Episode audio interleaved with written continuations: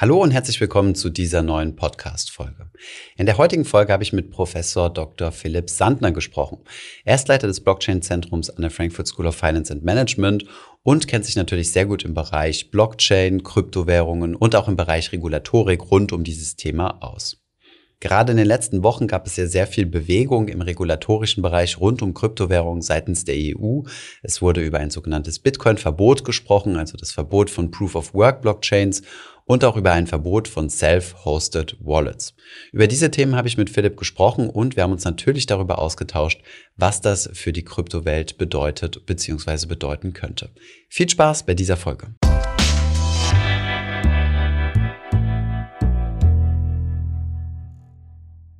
Philipp, herzlich willkommen auf unserem Kanal, zurück auf unserem Kanal, muss ich ja sagen. Wir haben schon über das Thema Kryptowährung gesprochen. Du bist Professor an der Frankfurt School of Finance and Management mit dem Fokus ähm, Kryptowährung und Blockchain. Du leitest das Blockchain Center. Und ja, deswegen freue ich mich heute mit dir mal über das Thema Regulierung im Kryptomarkt sprechen zu können, denn das ist ja was, was gerade in letzter Zeit äh, ja nochmal verstärkt aufgekommen ist. Ja, ich freue mich, dass ich da sein darf. In der Tat, ich finde es also wirklich ganz toll, äh, Thomas äh, und Team, dass ihr das Thema hier äh, Regulierung auf den Tisch bringt. Das klingt natürlich zunächst mal langweilig. Wir werden es versuchen, aber möglichst lebendig zu machen. Und man muss auch wirklich sagen, das Thema hat es in sich. Und deswegen, man muss auch die europäischen Gesellschaften zunehmend, also die Bürger, wir alle, quasi aware machen im Sinne von bewusst machen, was da momentan passiert, weil halt auch hier, hier und da begonnen wird, dass der Staat halt versucht, hier und da übergriffig zu werden mit Datensammlungen und so weiter und so fort, muss man sich immer überlegen, ob man das wirklich will bei aller Effizienz. Hm, okay, ich höre also so ein bisschen raus, dass du nicht so unbedingt ein Fan davon bist oder zumindest äh, siehst du siehst du gewisse Risiken. Aber vielleicht klär uns doch erstmal auf. Also was was ist denn momentan so so die Sachlage? Also man hat ja jetzt von Bitcoin-Verbot was gehört, das ja auch äh, vom Tisch sein soll. Dann gibt's äh, diese Mika, also dass man keine eigenen Wallets mehr hosten kann. Vielleicht gibt's uns mal so ein so ein so einen groben Überblick, was denn die Europäische Union da Gutes für uns geplant hat. Genau, also vielleicht einfach einen kleinen Satz vorneweg als äh, Prolog, äh, wie das so schön heißt, Thomas. Und zwar die Frage ist, warum überhaupt Regulierung? Man könnte doch eigentlich auch alles einfach so laufen lassen, äh, wie es geht. Und zwar man, aber das sehe ich halt nicht so. Man braucht Regulierung, weil ansonsten fangen die Leute an zu machen, was sie wollen. Man hat dann irgendwelche Betrüger, Geldwäsche, Kriminelle, die nutzen die Technologien, die nutzen Geld und so weiter und machen dann eben Dinge, die einfach gesellschaftlich nicht gewünscht sind. Deswegen gibt's Regulierung und die Regulierung äußert sich dann in sozusagen ähm, etwas, was heißt Banklizenz zum Beispiel oder Kryptoforware-Lizenz oder ähnliches.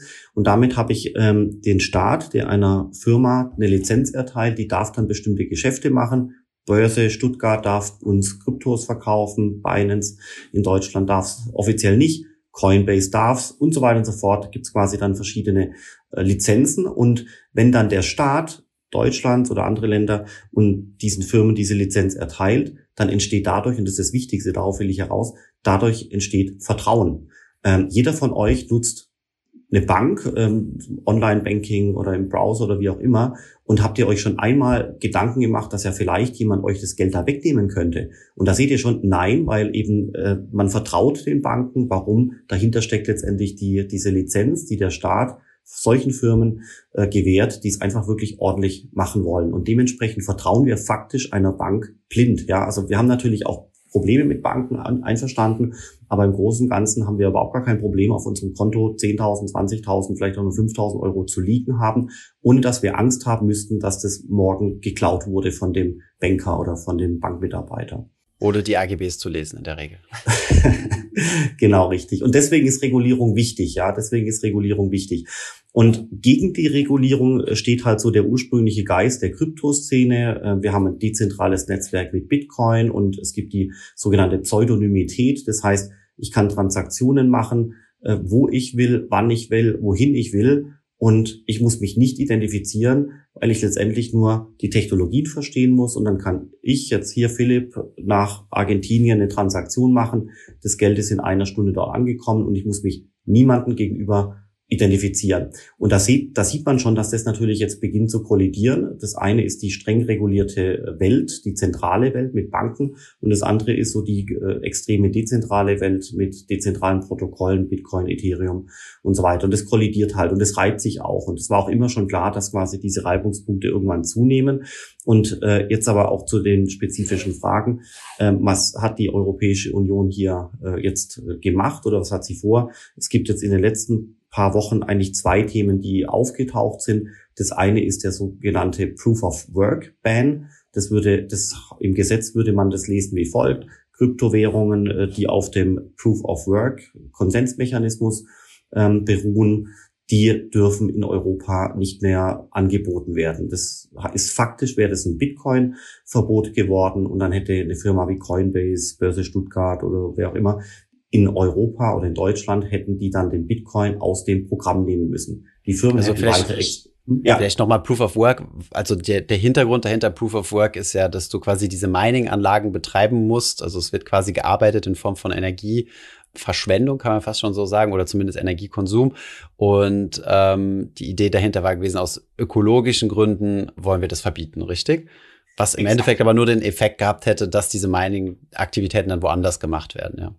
Genau richtig und ähm, genau, also vollkommen richtig. Und es ist halt genau so, wie du gesagt hast, äh, Mining, also die Erzeugung von Bitcoins, die in der Tat sehr stromintensiv ist, das wissen wir, die findet sowieso nicht in äh, auf der EU-Landkarte äh, statt. Ja, also weder in Deutschland noch in Frankreich. Das heißt, das, das heißt, man man hätte damit jetzt hier innerhalb des Kontinents exakt 0,0 Änderung äh, gehabt. Aber man hätte natürlich die, äh, das Risiko gehabt, dass, dass dieses, dieses faktische Bitcoin-Verbot ausgeweitet äh, werden hätte können, auch auf andere Länder. Ja, wenn quasi andere Länder, Amerika und ähnliche, sich daran ein Vorbild nehmen. Ist aber alles nicht passiert. Ähm, in einem Meeting vor einigen Wochen wurde dieses äh, Proof of Work-Verbot quasi gecancelt. Das wurde aus dem Gesetz gestrichen. Und jetzt quasi kann das Gesetz ohne dieses Verbot, was dann zu einem Bitcoin-Verbot äh, sich ausgewachsen hätte, in, in Gesetz gegossen werden. Und vielleicht noch ein Satz dazu, Thomas, was ganz wichtig ist, ist, es hätte sich sowieso wenig verändert, ja, weil die Leute, die ähm, Bitcoins mögen und investieren können, die können einfach zu einer außereuropäischen Börse gehen und dort Kryptowährung kaufen. Und die kann in Hongkong sein, dann ist sie weit weg, oder sie ist in der Schweiz oder in London. Das ist alles außerhalb der EU. Das heißt, das ist alles wirklich nicht richtig gut. Und was mich daran ehrlich gesagt, also wie gesagt, Regulierung ist schon gut, aber was mich daran wirklich sehr, sehr, sehr geärgert hat, ist, dass diese ganz, dieses ganze Regulierungswerk, das heißt MICA, M-I-C-A, Markets in Crypto-Assets. Das wird quasi alles für Europa regulieren, was mit Kryptowährungen zu tun hat. Das ist ein lang angestrebter Prozess. Seit zwei bis drei Jahren feilt man an dieser Regulierung über mehrere Runden, so lang wie das halt in Brüssel in dem europäischen Apparat immer braucht. Und dieses Mika-Verbot, das ist sowas von essentiell, das hat man am Freitagabend, nachdem alle schon im Wochenende waren, auch die Journalisten, noch ins Rein geschrieben, quasi in den Umlauf. Und am Montag äh, sollte dann die Stimmung ab, die ab, also die Abstimmung äh, stattfinden, so dass man eigentlich auch über das Wochenende, wo alle im Urlaub sind, via Journalisten, via Verbände, via Lobbying, das Thema gar nicht so richtig hätte analysieren können. Und da, also und das gegeben, dass eben diese Mika schon seit Jahren im Prozess ist und ja auch eine Vision hat und eine Mission hat und eine Strategie hat und eigentlich alles, was man so sich wünscht und hat, dass man dann sowas Kritisches am Freitagabend in die Runde gibt für eine Abstimmung am Montag, also das ist wie, eine, wie in einer Bananenrepublik. okay, krass.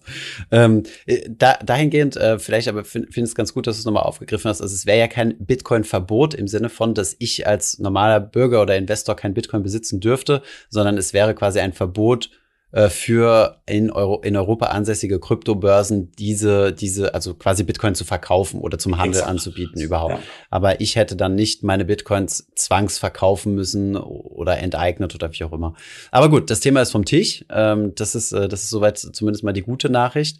Jetzt gibt's aber eine, eine weitere Thematik, die diskutiert wird, die auch schon viel diskutiert wird, die auch, glaube ich, also schon seit Jahren kriege ich das zumindest mit, wo es auch in Deutschland klare Regeln zugibt.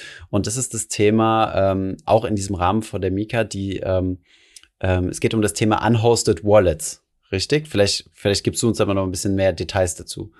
Genau, Oder Self-Hosted Wallets, sorry Richtig, genau. Also das Wort unhosted Wallets äh, ist schon mal das nicht perfekte Wort, weil das eigentlich etwas also suggeriert, was, was nicht perfekt ist. Genau. Also besser ist eigentlich das Wort self-hosted. Also quasi ich habe meine Bitcoins auf meinem USB-Stick oder du hast deine Ethereum auf deinem äh, Handy-Wallet oder vielleicht auch auf einem Paper-Wallet. Also quasi du hast das Passwort auf dem Papier geschrieben und dann hast du mit diesem Passwort Zugang äh, zu deinen, weiß ich nicht, 0,1 Bitcoins zum Beispiel.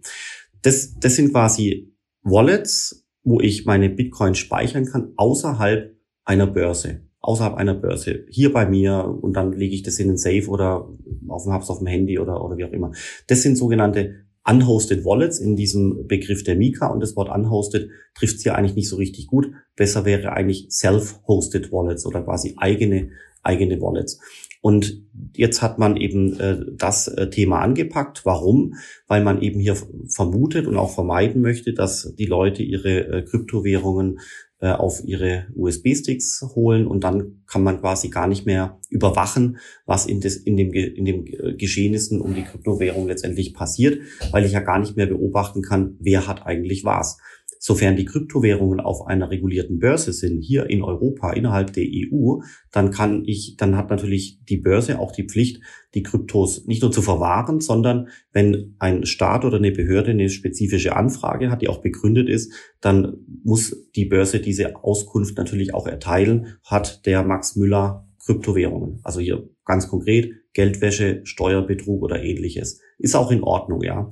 Ähm, aber was man eben jetzt gemacht hat, ist, dass quasi äh, diese unhosted Wallets ähm, verboten werden sollen, aber nicht direkt, sondern eben indirekt, das Kreis konkret, sofern Gelder auf eine Kryptobörse transferiert werden, dann muss die Identität der Quelle mitgeliefert werden. Ja, also wenn ein Bitcoin auf eine Börse gelangt von irgendeinem USB-Stick, dann muss quasi die Identität des Versenders mitgeliefert werden. Ja, das ist so der Mechanismus. Und es führt halt dazu, dass ein unhosted Wallet kann ja die Identität zum Beispiel gar nicht mitschicken. Das bedeutet, eine Börse darf dann im Extremfall von einem sogenannten unhosted Wallet die Kryptowährungen nicht annehmen, muss sie quasi wieder zurückschicken. Und damit hat man eigentlich faktisch im Ergebnis so eine Art Verbot. Zurückschicken geht aber auch gar nicht so einfach, ne? Im, im, im Kryptonetzwerk. Äh, es gibt ja kein, äh, du kannst ja theoretisch, äh, also wenn ich deine Wallet-Adresse habe, kannst du ja gar nicht verhindern, dass ich dir etwas schicke, sondern es geht ja immer nur in die eine Richtung. Du kannst ja nicht einfach wieder zurückschicken. Aber ja, okay, ist ein interessanter, äh, interessanter Fall. Jetzt aber mal die Frage, ist es, ähm, ist das in Deutschland nicht sowieso schon der Fall? Also wenn ich jetzt beispielsweise bei Bison meine Kryptowährung gekauft hat oder auch BSDEX oder, oder welche Börse auch immer, die in Europa ansässig ist und ich dort auf meine eigene Wallet äh, abziehe, also mein, mein, meine, meine Kryptowährung abziehe, dann werde ich auch gefragt, da muss ich jede Menge Dinge bestätigen. Unter anderem auch, dass diese Wallet-Adresse, dass es sich hierbei um meine eigene Wallet handelt. Ähm, das kann man natürlich nicht nachweisen. Wie will man das nachweisen? Man, müsste, man könnte zum Beispiel eine Private Signature geben, äh, aber die will man natürlich ungern preisgeben, auch nicht gegenüber einer, einer regulierten Börse. Und ähm, von daher kann man da einfach sagen, ja, so wie man AGBs einfach so mit Ja bestätigt, ohne sie jemals zu lesen. Und ähm, aber ist das nicht schon ein Zeichen dafür, dass es sowieso schon der Fall ist? Also, dass ich ähm, sowieso nur Kryptowährung kaufen kann auf einer Börse und dann an meine eigene Wallet weiterleiten? Genau, alles richtig. Alles richtig. Ähm, dazu muss, ich, muss man noch ein bisschen ins Detail gehen. Und zwar ist es eben äh, so, dass diese ganzen Regeln von der sogenannten FATF kommen, das heißt Financial Action Task Force, und die erlässt quasi weltweite Guidelines, an die sich äh, die verschiedenen Finanzdienstleister halten sollen. Und dementsprechend gibt es eben auch eine äh, Richtlinie für äh, die äh, Kryptowertetransfere, das ist die sogenannte Kryptowertetransferverordnung, so heißt sie zumindest in Deutschland. Und äh, die FATF will eben die die Umsetzung dieser Richtlinie nach einer bestimmten Form. Und das, was jetzt eben in Europa beschlossen wurde vor äh, einigen äh, Tagen, Wochen, ist eben sogar noch eine verschärfte Umsetzung. Das heißt, das, was die FATF will, ist eh schon relativ scharf aus kryptoideologischer Sicht. Und die Europäische Union hat dann nochmal, also richtig ordentlich was draufgepackt.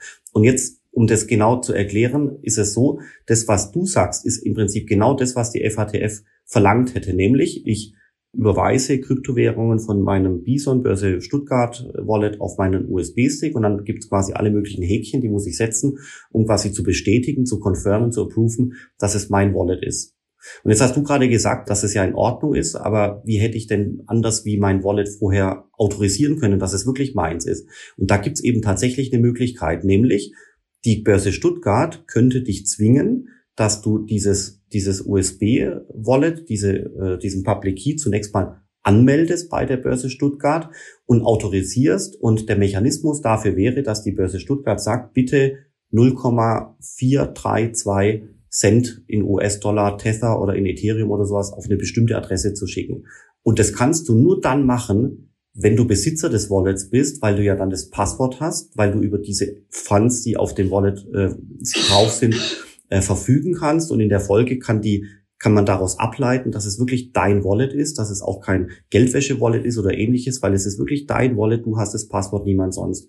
Und dann im Prinzip würdest du diesen, dieses Wallet in den Umkreis der Börse bringen sozusagen, hättest es autorisiert und dann erst darf dieser Transfer von der, äh, von der Börse auf das Wallet stattfinden. Da siehst du schon, das ist, sind zwei unterschiedliche Komplexitäten. Beim einen bestätigst du, dass es so ist, das sind die Kreuzchen, und beim anderen musst du quasi vorher wirklich nachweislich die Identität des Wallets beweisen und, und darlegen.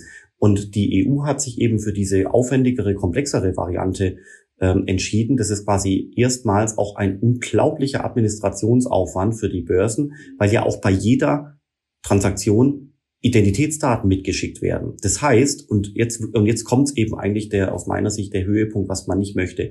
Stellt euch vor, es gibt irgendwann einen Hackerangriff auf eine Börse und der gelingt eben Börse Stuttgart oder Coinbase. Was ja keine theoretische Sache ist, sondern eigentlich tägliche Praxis, ja. Genau. Wie oft hatten wir das schon? Oder hier die Firma Ledger zum Beispiel hat alle ihre Kundendaten mal verloren. Das kann man auch im Internet recherchieren. Da gibt's lange Listen. Da sind alle Kunden mit einem USB-Wallet von Ledger sind da aufgelistet, schön mit Postanschrift und allem drum und dran. Also das ist eine Katastrophe, Hackerangriffe halt.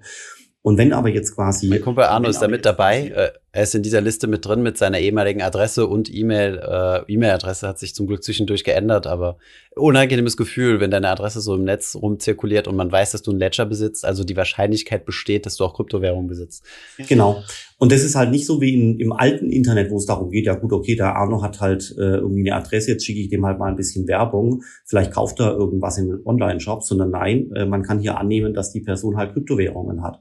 Und vielleicht hat die Person auch ein Kind und eine Familie und da ist die Adresse dran und äh, vielleicht ist übermorgen ein Krimineller vor der Haustüre und erpresst die Frau, die Kinder oder dich. Also das klar, das ist ein echtes Risiko. Zumal wenn du weißt, dass zum Beispiel diese Wallet, ich ich ich, ich komme, ich erfinde jetzt Zahlen, aber wenn du weißt, dass die Wallet in 2014 gekauft wurde oder so, ich weiß nicht, ob es da Ledger schon gab, aber dann weißt du halt auch, ähm, selbst wenn du nur ein paar hundert Euro in Kryptowährung gesteckt hast, dann sind es heute ein paar zigtausend. Also ja, Genau, genau das ist der Punkt. Und deswegen, äh, deswegen, wir reden ja auch den ganzen Tag über Datenschutz und die EU gibt sich ja Mühe und alle geben sich Mühe, diesen Datenschutz auch einzuhalten. Und hier passiert jetzt genau das Gegenteil, weil, äh, weil, weil und jetzt kommt halt die Schippe oben drauf. Wenn du quasi dir diese Ledgerliste äh, vorstellst mit 800.000 Adressen, dein Name ist drauf, Arno ist drauf, keine Ahnung, wer alles drauf ist, und dann hast du übermorgen auch noch die Assoziation mit der Wallet-Adresse, dann verschwindet die Pseudonymität dieser Wallet-Adressen infolge von Hackerangriffen, weil du genau weißt, okay, die Adresse so und so, das war der Max, die Adresse so und so, das war der Andreas und da die Sabine und so weiter und so fort. Und du weißt dann ganz genau, wer hat wie viel und wer hat wann, wen, wie, wo was überwiesen. Und dann taucht eben in drei Jahren eine entsprechende äh, gehackte Liste auf. Da ist nicht mehr nur noch äh, die Adresse drauf, sondern auch die Wallet-Adresse mit dem Bestand. Und wir wissen ja auch in Kryptowährungsnetzwerken, du kannst dir die Adresse anschauen und jetzt kommt's. Du kannst natürlich in der Zeit zurückgehen und quasi diesen gesamten Transaktionsbaum der Vergangenheit diesem Namen zuordnen. Und da, da, also da, das ist unschwer zu erkennen, dass quasi hier ein einziger Hackerangriff schon ausreicht und du hast quasi ein, ein Datenleak geschaffen. Also das ist wirklich genau das Gegenteil wie der gewünschte Datenschutz. Und es gibt ja auch Prinzipien wie Datensparsamkeit und alles Mögliche, was man an Werten irgendwo erzeugt. Das ist auch alles sinnvoll. Aber hier denke ich mal, ist es halt schon so, dass man kurz davor ist, äh, diese ähm, die, die, also quasi die äh, Geldwäschekontrollen und ähnliches ein bisschen zu übertreiben. Also erstmal inhaltlich, wie gerade besprochen, dann aber auch administrativ und natürlich auch von der Verhältnismäßigkeit von dem, was erreicht werden kann, weil man potenziell natürlich alle braven Kryptobesitzer unter so eine Art Generalverdacht stellt. That's the story. Aber mein gut, es hat mir jetzt ein paar Minuten gedauert, das herzuleiten, aber äh, das ist quasi so der, der Kern. Okay. Ja, ich meine, auch an sich, also insgesamt betrachtet, nicht so wirklich Neues. Ne? Das sind äh, Diskussionen, die es ja quasi schon seit Jahren im Crypto-Space gibt, die aber auch nochmal gerade mit dem aktuellen Ukraine-Krieg nochmal an, an Fahrt aufgenommen haben. Wie stehst du denn zur Thematik ähm, Sanktionsumgehung durch Kryptowährung? Weil ich glaube auch, dass diese Kryptoregulatorik-Thematik nochmal an Fahrt aufgenommen hat, dadurch, dass es äh, zumindest Spekulationen gab, dass äh, äh, russische Oligarchen oder auch äh, der Staat ähm, versucht, die, äh, äh, die, die Sanktionen durch den Westen zu umgehen. Das wäre ja, ja. So, so, so eine Thematik, wo man sagen könnte, okay, da ist es natürlich sinnvoll zu wissen, wer wem welche Wallet-Adresse gehört, ne? Genau, also da gibt's natürlich auch wiederum beide Lesarten. Also es gibt äh, die Leute, die unbescholtenen Bürger, die einfach nur ihre Werte aufbewahren müssen, vielleicht auch äh, die Leute in der Ukraine, die auf die Flucht äh, gehen müssen und ähnliches. Und äh, die haben dann mit den Kryptowährungen schon die Möglichkeit, natürlich ihr Hab und Gut. Echtes Empowerment, ja. Genau. genau, mitzunehmen. Also da gibt's schon wirklich auch gute Sachen.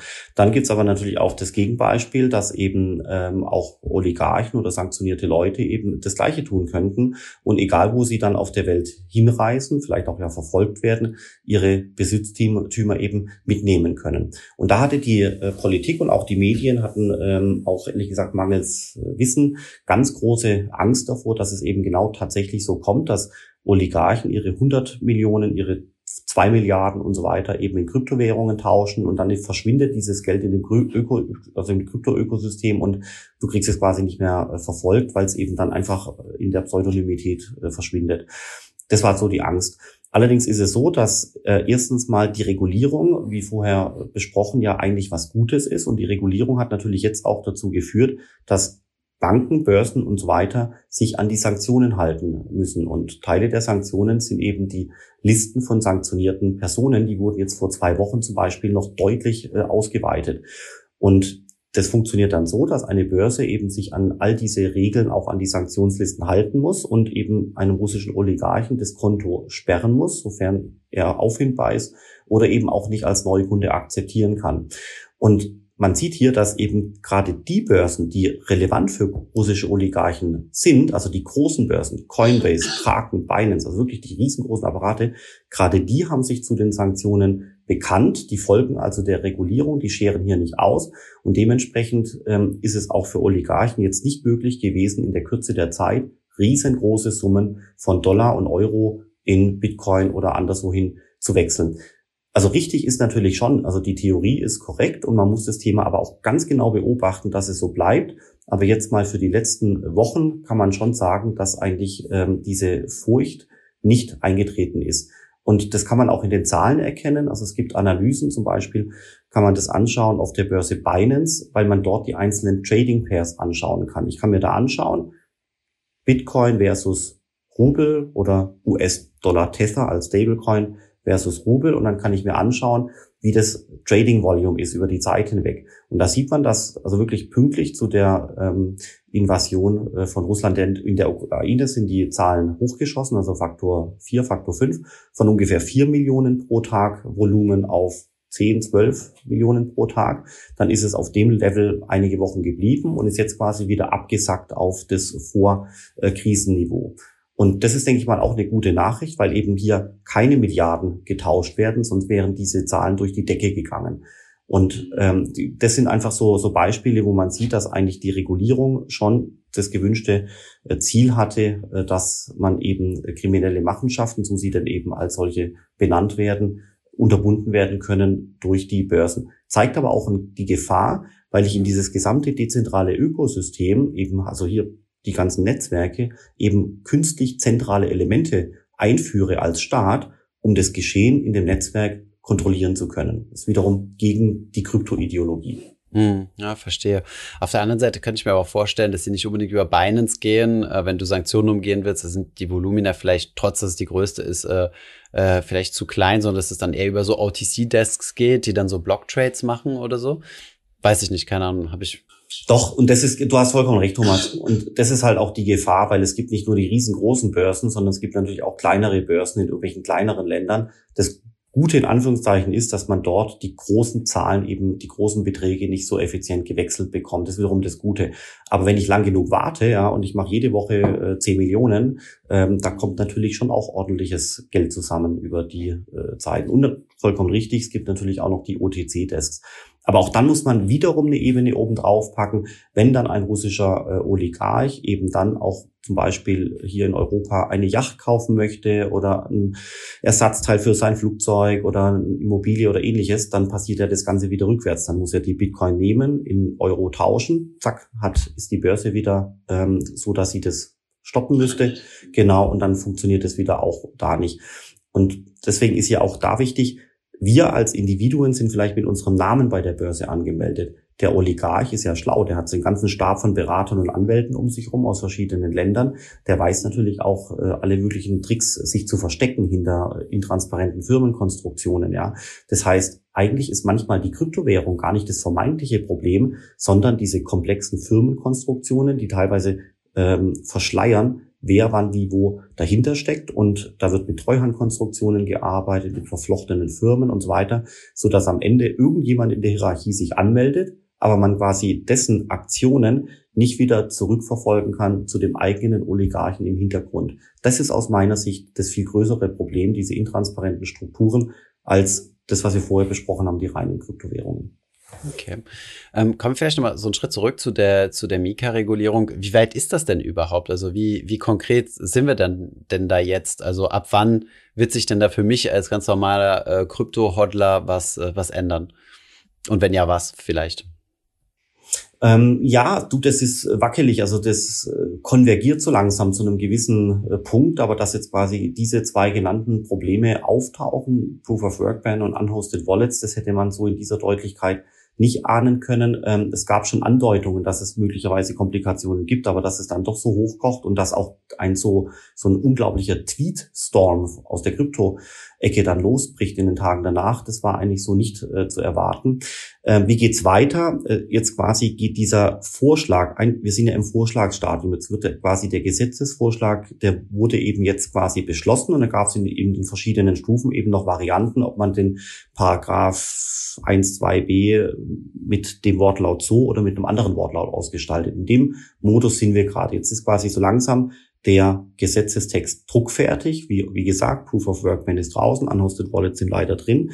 Und jetzt geht quasi dieser Vorschlag vom Europäischen Parlament in den sogenannten Trilog, äh, wo eben auch äh, der ursprünglich Vorschlagende des Gesetzestextes, die Europäische Kommission, wieder dabei ist und sich dann das, was sie eingegeben hat, was verändert wurde, was zurückkam, jetzt anguckt und schaut, okay, wie kriegen wir das jetzt hin, dass die Exekutive, die äh, Europäische Kommission quasi das kriegt, was sie will, und das Europäische Parlament, also die Volksvertreter, Vertreter kriegen auch das, was sie wollen. Und dann wird natürlich darum diskutiert und rum, rumgefeilscht, weil ich ja zwei Versionen habe, die ich zu einem Gesetz werden lassen muss und so weiter.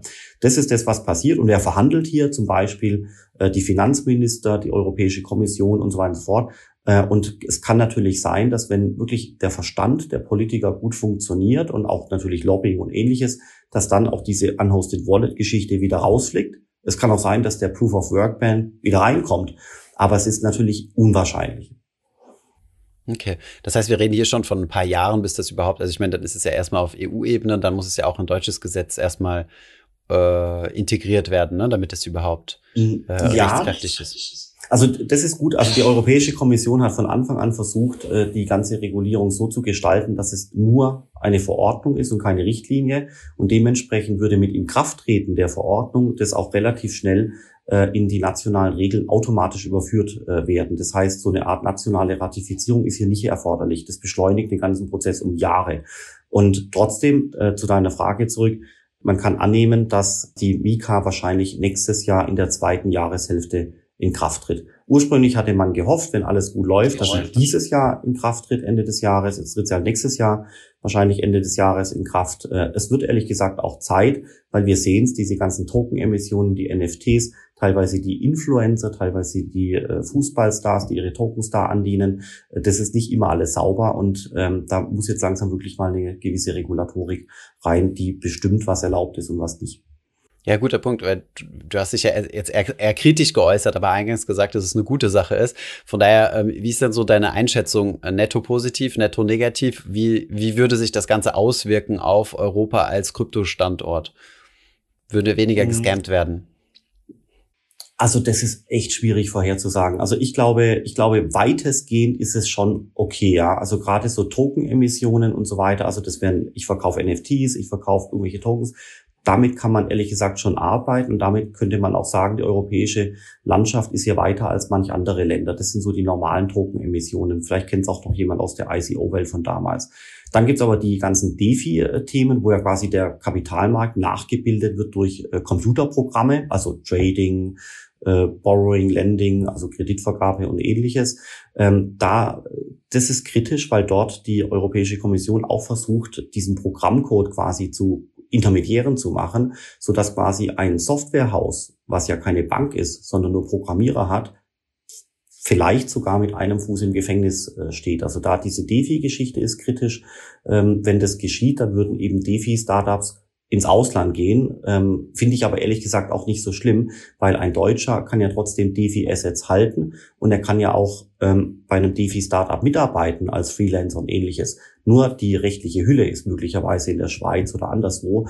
Deswegen, das ist nicht optimal, wirklich nicht aber es wäre verkraftbar. Wäre schon schade für unseren Standort, ne? Aber ja, genau, so ist es, genau. Aber, aber weißt du, Standort, du hast ja recht, aber Standort sind natürlich auch die Individuen. Und wenn das Individuum trotzdem bei einer, so einer Firma ähm, mitarbeiten kann und vernünftiges Geld verdient, sich weiterbildet, dann ist das Individuum trotzdem da. Aber die Firma drumherum, die ist halt möglicherweise woanders. Also deswegen, es ist, wie du sagst, nicht wirklich nicht optimal, es wäre anders besser. Aber im Notfall ist es eben so. Dann äh, ansonsten ist es gut und jetzt noch zwei ganz kritische Punkte. Die Mika-Regulierung ist in Teilen eben auch ein Anti-Facebook-Gesetz, weil damals eben Facebook versucht hat, eine Stablecoin zu kreieren und äh, der die Staaten und auch die Zentralbanken versucht haben, das wirklich massiv zu unterbinden. Und das Gesetz dafür hätte eben die Mika sein sollen. Das kann man lesen, wenn man die sogenannten Stablecoin-Paragraphen anschaut. Die, die lesen sich relativ äh, gegen ähm, Facebook. Und das finde ich ehrlich gesagt schade, weil nämlich dadurch zum Beispiel Euro-Stablecoins sehr unwahrscheinlich sind, dass sie zu uns kommen. Und das hat wiederum schon bedeutende Implikationen, weil wenn wir an das Geld der Zukunft denken, dann ist es in China der Staat, der eine digitale Währungsplattform geschaffen hat, das heißt Digital Yuan. Und in Amerika gibt es sowas zwar nicht, aber in Amerika haben wir eine Ersatzlösung, die sich auswachsen könnte als Digital Dollar, nämlich der Stablecoin, wenn man ihn vernünftig reguliert. Ja, also Tether und so weiter ist noch ein bisschen wackelig, aber wenn man regulatorisch bisschen die Daumenschrauben ordentlich anzieht, dann wird daraus so eine Art äh, digitaler Dollar. Das heißt, in China haben wir eine Lösung, in Amerika haben wir eine Lösung, eins ist staatlich, eins ist privat und in Europa haben wir nichts von beiden. Und es wird auch nichts kommen äh, von den beiden, weil eben die Stablecoin-Regeln dermaßen, hart sind, äh, so dass der Emittent eines Stablecoins, also die Firma, die das quasi betreibt, die würde wahrscheinlich immer zuerst nach Amerika gehen als nach Europa, weil dort die Regeln Stand heute eben noch ein bisschen laxer sind. Anderer Punkt ist noch, on top kann aber die Europäische Kommission nichts dafür. Wir haben hier negative Zinsen in Europa. Das bedeutet, der Stablecoin-Emittent, der einen Euro-Stablecoin herausgibt, der muss quasi Strafzinsen bezahlen dafür, dass er das tut. Das heißt, je größer und erfolgreicher und toller er ist, desto größer sein Verlust. Das macht keiner Firma Spaß. Können wir gerne gleich nochmal im Detail drauf eingehen auf Stablecoins, was ein super spannendes Thema ist, was auch noch gar nicht so richtig durchdrungen ist. Ich wollte nochmal gerade einen Schritt zurück. Ich wollte nur noch gerade bestätigen, was du gesagt hast. Dieses Facebook, äh, dieses Corporate Money, also Facebook waren ja die ersten, die so quasi dieses, äh, die quasi Kryptowährungen für sich angewandt haben gesagt haben, oh, wir machen das, aber halt alles mal unter dem Deckmantel von Facebook. Und da hatte ich auch im Gespräch mit der EZB, als ich, als ich dort war, sehr stark mitbekommen, äh, kann man auch in unseren Videos ein bisschen raussehen, ähm, dass, äh, dass das eben so ein bisschen als die Benchmark gesehen wurde, dass sehr, sehr häufig, wenn man über Krypto spricht, so Bitcoin ja, okay, aber Facebook war, wurde sehr viel erwähnt, wohingegen, wenn du im Kryptospace dich mal ein bisschen umguckst, redet eigentlich nie jemand über Libra oder Diem, wie das jetzt heißt. Also es ist eigentlich eher eine ziemliche Randerscheinung, was aber irgendwie in der Politik dann schon für mehr Angst gesorgt hat, habe ich so das Gefühl, als es irgendwie echt an Bedeutung im Kryptospace hatte. Finde ich, äh, finde ich ganz interessant, ja. Und, und was du sagst, das hat, also das ist ganz, ganz, ganz spannend. Ich habe das auch so äh, vor einem halben Jahr erst äh, wirklich halbwegs durchdrungen, was da läuft. Letztendlich hat der Staat ja das Geldmonopol über die Zentralbank. Das heißt hier, wir zahlen in Euro. Versuch mal in Bitcoin zu bezahlen in Deutschland. Also es funktioniert hier und da ganz punktuell, aber im Großen und Ganzen bei Bäcker, bei der Tankstelle und so weiter, die wollen Euro haben. Ähm, das heißt, es geht um das Zahlungsmittel. Und die Zentralbank, egal ob jetzt die Deutsche Bundesbank oder die EZB, die hat natürlich die Aufgabe, das Monopol des Euros zu sichern. Und was heißt es konkret? Es geht darum, dass ein Geld die, äh, die Zahlungsfähigkeit hat. Das heißt, das sind Tausende, Zehntausende ähm, Punkte in Europa, wo ich das Geld einsetzen kann, also Proof of äh, Point of Sale heißt das, POS, Point of Sale. Ähm, und das zweite ist natürlich die Geldwertstabilität. Und der Euro kann überall eingesetzt werden, also Zahlungsmittel Häkchen dran. Der Euro ist zumindest mal in der Vergangenheit ohne Inflation, also ist er wertstabil Häkchen dran. Das heißt, das sind hier die Funktionen, die hier die Zentralbank beschützt. Und jetzt kann man natürlich anschauen, wie passt fast das äh, Facebook-Projekt Libra beziehungsweise Diem da rein. Das ist nämlich genau im Radar von der Zentralbank. Es wäre weit äh, einsetzbar gewesen über die ganzen Apps und so weiter und es wäre wertstabil gewesen. Das heißt, es ist genau eine potenzielle Konkurrenz zum Euro. Und jetzt zum Bitcoin, das ist nämlich das eigentliche Spannende, wo ich hier raus wollte, nämlich der Bitcoin ist ganz anders. Den Bitcoin kann ich nirgendwo einsetzen, Stand heute in Deutschland. Also nirgends stimmt nicht ganz, aber faktisch nirgends im Vergleich ja, kaum, zu dem Euro. Äh, punkten. Das heißt, er ist damit schon mal aus dem Radar von der Zentralbank und er hat die wahnsinnige Volatilität, heute 10% hoch, dann 20% runter. Das heißt, aus Zentralbanksicht zumindest ist er nicht wertstabil. Und damit ist er schon zweimal nicht im Radar äh, von der Zentralbank. Und deswegen hat die Zentralbank mit dem Bitcoin-Stand heute jetzt nicht so ein riesengroßes Problem, aber man kann halt sehen, wenn die Zentralbank was findet, womit sie ein Problem hat, hier siehe Facebook Libra, dann wird also wirklich aus allen Rohren wird das quasi zerlegt, äh, so schnell wie es irgendwie geht. Das war wirklich spannend vor einigen Jahren. Ich hoffe, diese Podcast-Folge hat dir gefallen. Wenn ja, dann zöger doch nicht in deinem Umfeld über diesen Podcast zu sprechen, bei Freunden und Bekannten. Ich denke, es gibt auch in deinem Umfeld viele Menschen, die sich für das Thema finanzielle Bildung interessieren oder interessieren sollten. Wenn du auf iTunes bist, würden wir uns auch freuen, wenn du uns eine positive Bewertung dalässt. Das hilft uns, den Podcast noch einfacher auffindbar zu machen. Alle wichtigen Links und Verweise findest du wie immer in den Show Notes zu diesem Podcast. Vielen Dank fürs Zuhören und bis zum nächsten Mal.